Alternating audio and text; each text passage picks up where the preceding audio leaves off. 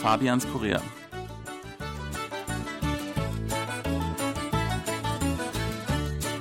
Wir heißen Sie herzlich willkommen zu einer neuen Folge.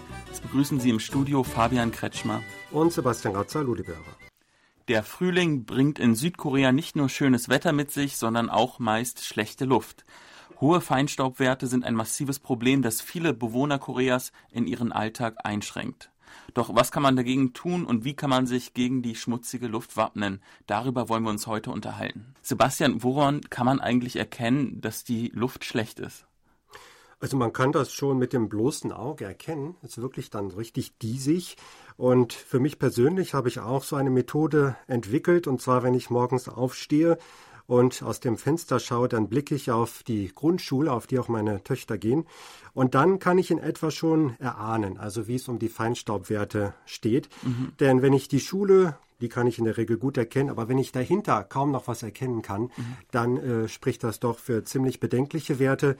Und je nachdem, wie weit ich schauen kann, kann ich also wirklich schon ziemlich sicher sagen, welchen Wert ich erwarten kann. Und dann checke ich äh, auf meinem Smartphone, äh, eine bestimmte Seite und dann ja schaue ich immer, ob ich richtig gelegen habe. Meistens äh, passt das schon.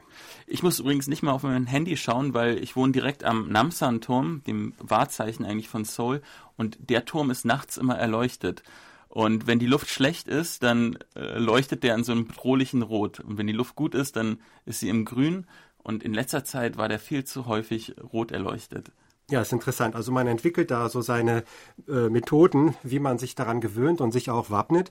Also es ist wirklich äh, leider ein Problem geworden äh, in den letzten Wochen. Eigentlich ja im Frühling kam das immer wieder hoch. Es gab immer mal wieder ein paar schöne Tage, gerade nachdem es geregnet hatte. Und dann verschlechterte sich die Luft aber doch wieder. Und du hast es schon gesagt, das schränkt einen im Alltag auch ein. Denn zum Beispiel gehe ich ganz gerne laufen und dann muss ich ja immer, immer schauen, wie ist denn eigentlich die Luft. Und wenn dann die App zeigt, die Werte sind orange, also Warnung, erste mhm. Stufe oder rot, also noch höhere Warnstufe, dann kann man nicht joggen gehen. Dann sollte man das lieber verschieben. Ja, das stimmt, ja.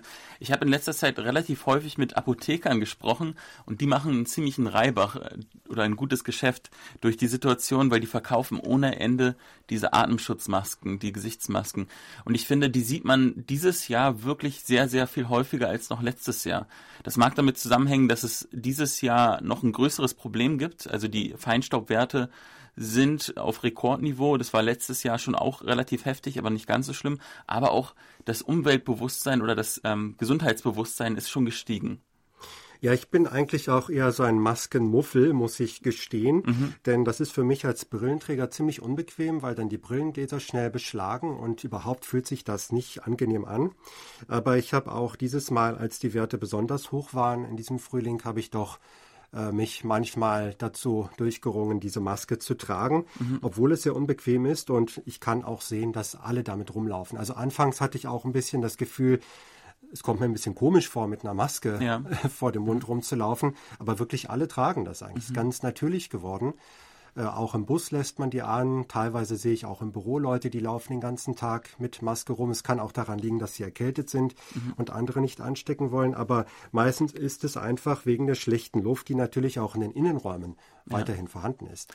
Aber da liest man ja auch sehr viele Nachrichten. Es gibt sehr viele Maßnahmen bei diesen Luftreinigern, also dass Busse damit jetzt ausge, äh, ausgerüstet werden in Seoul, dass Klassenzimmer ähm, äh, die meisten Luftreiniger haben und selbst auch U-Bahn-Züge. Ich bin ehrlich gesagt auch ein Gesichtsmasken-Muffel, äh, wie du es schon gesagt hast, und habe auch keinen Luftreiniger zu Hause.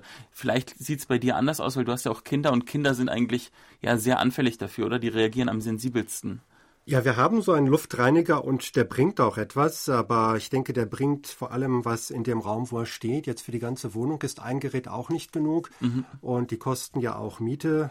Ich weiß nicht, etwa 20 Euro im Monat, denke ich, sind das. Mhm. Dafür werden die auch regelmäßig gewartet. Ja, und für die Kinder ist das mit der Maske eigentlich ganz natürlich geworden. Also ich glaube auch jetzt viele äh, Kleinkinder, die wachsen ja damit auf und die gewöhnen sich einfach daran. Und meine Töchter machen das schon, ja. Und sie ermahnen mich auch immer, Papa, trag du bitte auch eine Maske, mhm. weil die schon wissen, dass ich das nicht immer mache. Also als ich gemerkt habe, dass es wirklich ein massives Problem ist, das war lustigerweise an der Ostküste. Da war ich für eine Reise unterwegs in, im ehemaligen olympischen Dorf in Kangnen Und dort habe ich mit einem äh, Real Estate Broker, also mit einem Immobilienmann gesprochen. Und der meinte, dass er seine Apartments von dem olympischen Dorf äh, weiterverkauft hat, vor allem an Pensionisten aus Seoul, die in der Ostküste äh, die saubere Luft schätzen und die eigentlich von dem verschmutz verschmutzten Seoul wegkommen wollen. Und das hat mir doch zu denken gegeben. Wobei das ja auch nicht so ganz korrekt ist, denn die schlechte Luft herrscht ja überall im Land. Zwar ist es an der Küste mhm. etwas besser, mhm. aber auch da ist man also äh, davon betroffen. Ne? Ja, stimmt. Ich glaube, die Logik war, dass das Taebaek-Gebirge so ein bisschen die Luft quasi von der ähm, südkoreanischen Westküste und vor allem auch von der chinesischen Ostküste noch ein bisschen abhält. Aber wirklich an schlimmen Tagen macht es kaum einen Unterschied. Da ist eigentlich dann auf der ganzen koreanischen Halbinsel die Luft relativ schlecht. Und übrigens, ich spüre es auch heute. Ich habe so ein kleines Kratzen am Hals. Vielleicht bilde ich es mir ein, aber ich denke mal, in den nächsten Tagen werde ich mir auch mal eine Maske zulegen. Das würde ich dir auch empfehlen und dann hoffen wir einfach auf den Sommer, dann sollte die Luft auch wieder besser werden. Ich drücke die Daumen und äh, liebe Hörer, wir verabschieden uns bis zur nächsten Woche. Tschüss.